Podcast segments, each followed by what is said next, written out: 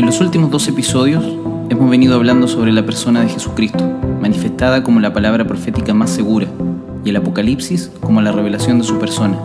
Como adoradores apuntamos siempre a la persona de Cristo, y así como los profetas, las fiestas del Señor, el firmamento, los tiempos y las edades siempre apuntaron hacia Cristo, nosotros lo seguiremos haciendo hoy. Te invito a que recorramos juntos los pasillos del cielo y pongamos oído a las palabras más recurrentes que se pronuncian ahí, y que como se habla en los cielos, se habla así también en la tierra.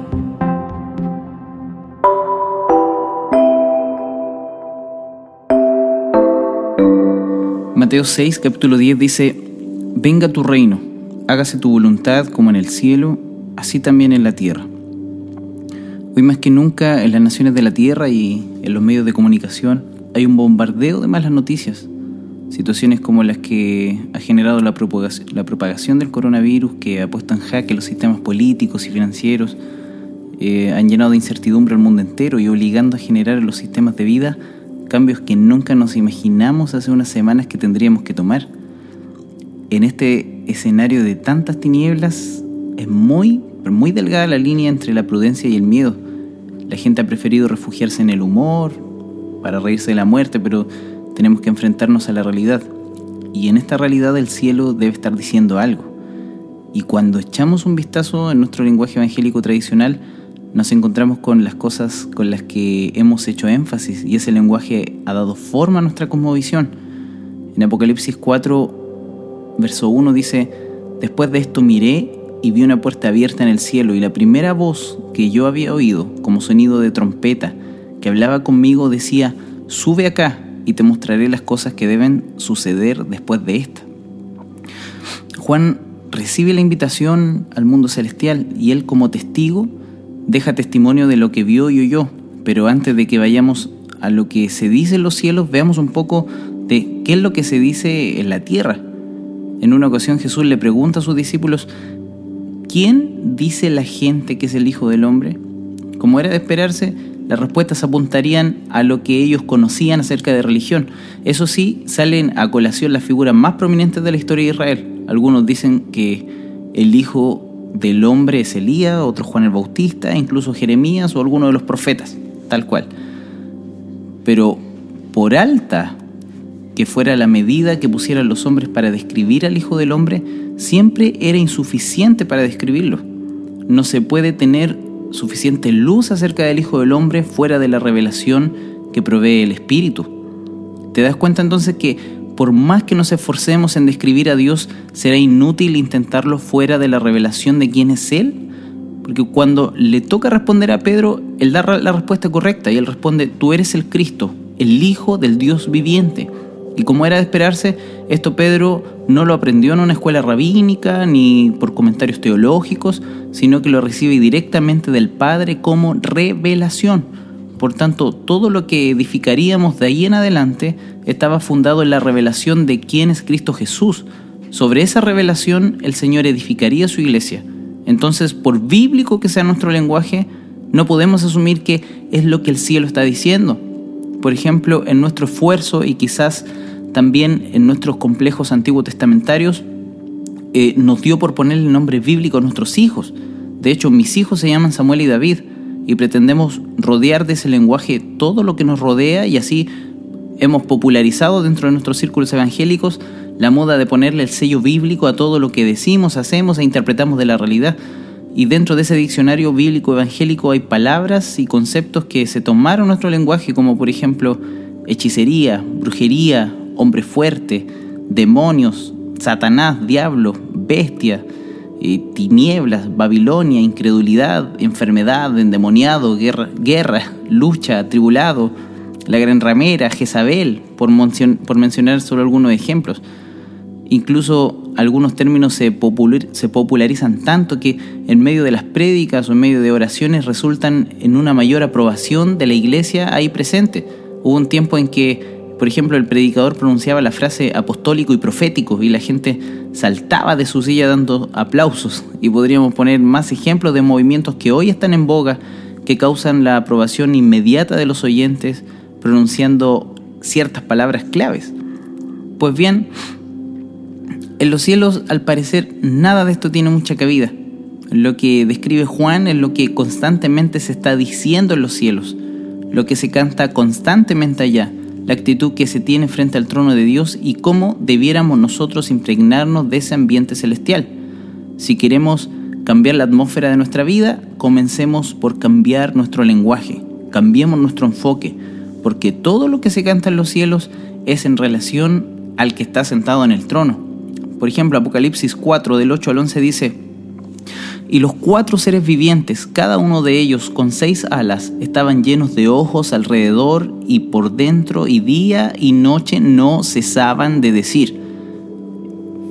Detengamos aquí, día y noche no cesaban de decir, Santo, Santo, Santo es el Señor Dios, el Todopoderoso, el que era, el que es y el que ha de venir y cada vez que los seres vivientes dan gloria y honor y acción de gracias al que está sentado en el trono, al que vive por los siglos de los siglos, los 24 ancianos se postran delante del que está sentado en el trono y adoran al que vive por los siglos de los siglos y echan sus coronas delante del trono diciendo, digno eres Señor y Dios nuestro de recibir la gloria y el honor y el poder, porque tú creaste todas las cosas y por tu voluntad existen y fueron creadas entonces estos seres espirituales podrían estar discutiendo cuestiones mucho más profundas porque me imagino yo que teológicamente ellos tienen que estar más preparados que nosotros. Pero lo que no cesaban de decir día y noche era justamente, Santo, Santo, Santo es el Señor Dios, el Todopoderoso, el que era, el que es y el que ha de venir. Digno eres, Señor y Dios nuestro, de recibir la gloria y el honor y el poder, porque tú creaste todas las cosas y por tu voluntad existen y fueron creadas. Apocalipsis 5, 8, 14 dice que cuando tomó el libro, los cuatro seres vivientes y los 24 ancianos se postraron delante del Cordero. Cada uno tenía un arpa y copas de oro llenas de incienso que son las oraciones de los santos y cantaban un cántico nuevo diciendo, digno eres de tomar el libro, de abrir sus sellos, porque tú fuiste inmolado y con tu sangre compraste para Dios a gente de toda tribu, lengua, lengua pueblo y nación y los has hecho un reino y sacerdotes para nuestro Dios. Fíjense que eh, los cuatro seres vivientes, los 24 ancianos, se postraban delante del Cordero. Cada uno tenía arpas y copas de oro llenas de incienso, que son las oraciones de los santos, es decir, de nosotros, y cantaban un cántico nuevo y decían,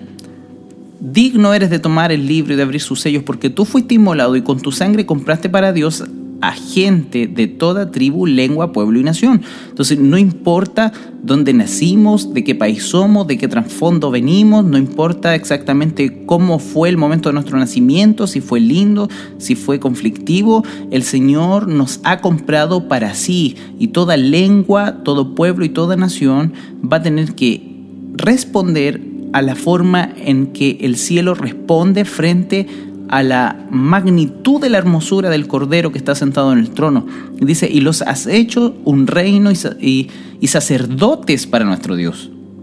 Y reinarán sobre la tierra. Y miré y oí la voz de muchos ángeles alrededor del trono y de los seres vivientes y de los ancianos. Y el número de ellos era miriadas de miriadas y millares de millares que decían a gran voz, que decían a gran voz, el cordero que fue inmolado digno es de recibir el poder, la riqueza, la sabiduría, la fortaleza, el honor, la gloria y la alabanza. Entonces, démonos cuenta que lo cuando la gente está frente al Cordero, frente al que está sentado en el trono, lo que cantan y lo que dicen tiene que ver con Él. No hay una discusión frente al Cordero respecto a qué va, qué va a pasar con la gran ramera, qué va a pasar con la bestia, con el coronavirus, con la gran tribulación, sino que frente a la hermosura del Señor, ellos solo podían repetir día y noche a gran voz, el Cordero que fue inmolado digno es de recibir el poder, las riquezas, la sabiduría, la fortaleza, el honor, la gloria y la alabanza. Eh, nuestro lenguaje evangélico está tan lleno de tinieblas que nosotros estaríamos diciendo, Satanás te reprendo en el nombre de Jesús, y, toda una serie de cosas que pueden ser útiles en la medida que el Espíritu nos guíe a hacerlas,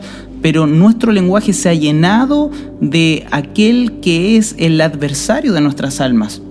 hemos puesto tanto énfasis como eh, que en una relación de amor estuviésemos todo el tiempo hablando de otra persona y, no necesariamente de, la relación que existe entre un matrimonio. Eh, en nuestra relación de amor con el Señor, nosotros hemos llenado el trono de palabras, de, de, peticiones, de quejas, eh, hemos puesto a Satanás constantemente en nuestro lenguaje, pero el lenguaje que existe en el cielo es el cordero que fue inmolado, digno es de recibir el poder, las riquezas, la sabiduría, la fortaleza, el honor, la gloria y la alabanza. Y toda cosa creada que está en el cielo, sobre la tierra, debajo de la tierra y en el mar, y todas las cosas que en ellos hay, oí decir,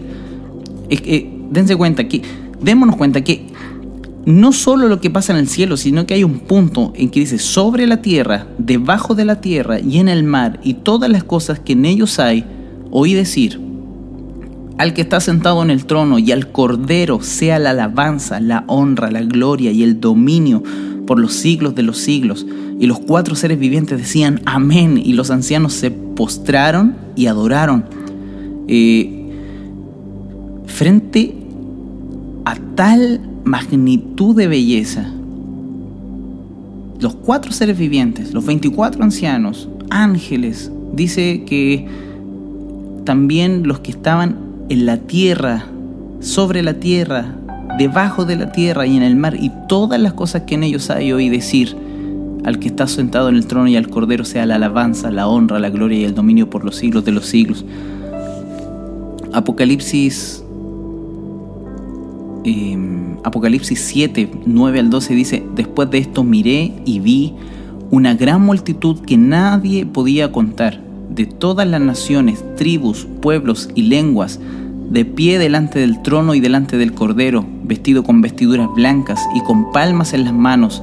y clamaban a gran voz diciendo, la salvación pertenece a nuestro Dios que está sentado en el trono. Miren, la, gran multitud vestidos con su vestidura blanca y con palmas en las manos, no estaban, yo creo, preguntando una vez que, que, salieron de, sus procesos de, persecución y tribulación al llegar al cielo, no llegaron preguntando, Señor, eh, ¿de dónde apareció la esposa de Caín? Y todo ese tipo de preguntas que nosotros nos hacemos en nuestra mentalidad terrenal cuando ellos están delante del Cordero no pueden hacer otra cosa que describir la hermosura y la santidad de su persona. Dice, después de esto miré y vi una gran multitud que nadie podía contar de todas las naciones, tribus, pueblos y lenguas de pie delante del trono y delante del Cordero, vestidos con vestiduras blancas y con palmas en las manos y clamaban a gran voz diciendo, la salvación pertenece a nuestro Dios que está sentado en el trono y al Cordero, y todos los ángeles estaban de pie alrededor del trono y alrededor de los ancianos y de los cuatro seres vivientes, y cayeron sobre sus rostros delante del trono y adoraron a Dios, diciendo, Amén, la bendición, la gloria, la sabiduría, la acción de gracias, el honor, el poder y la fortaleza sean a nuestro Dios por los siglos de los siglos. Apocalipsis 15, verso 3 al 4 dice, y cantaban el cántico de Moisés, siervo de Dios, y el cántico del Cordero, diciendo, Grandes y maravillosas son tus obras, oh Señor Dios Todopoderoso, justos y verdaderos son tus caminos, oh Rey de las naciones. Oh Señor, ¿quién no temerá y glorificará tu nombre? Pues solo tú eres santo, porque todas las naciones vendrán y adorarán en tu presencia, pues tus justos juicios han sido revelados. Apocalipsis 19 dice, después de esto oí como una gran voz de una, de una gran multitud en el cielo que decía, Aleluya, la salvación y la gloria y el poder pertenecen a nuestro Dios, porque sus juicios son verdaderos y justos, pues ha juzgado a la gran ramera que corrompió a la tierra de su inmoralidad y ha vengado la sangre de sus siervos en ella. Aquí aparece por, primera vez en, una de estas descripciones de, de alabanza a la gran ramera,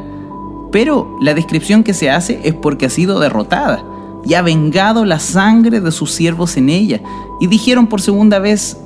Aleluya, el humo de ella sube por los siglos de los siglos. Y los veinticuatro ancianos y los cuatro seres vivientes se postraron y adoraron a Dios que está sentado en el trono y decían, amén, aleluya. Y del trono salió una voz que decía, alabad a nuestro Dios todos sus siervos, los que le teméis, los pequeños y los grandes. Y oí como la voz de una gran multitud, como lo estruendo de muchas aguas y como el sonido de fuertes truenos que decía, Aleluya, porque el Señor nuestro Dios Todopoderoso reina. Regocijémonos y alegrémonos, alegrémonos y démosle a Él la gloria, porque las bodas del Cordero han llegado y su esposa se ha preparado, y a ella le fue concedido vestirse de lino fino, resplandeciente y limpio, porque las acciones justas de los santos son el lino fino. Esto está en Apocalipsis 19 del verso 1 al 8.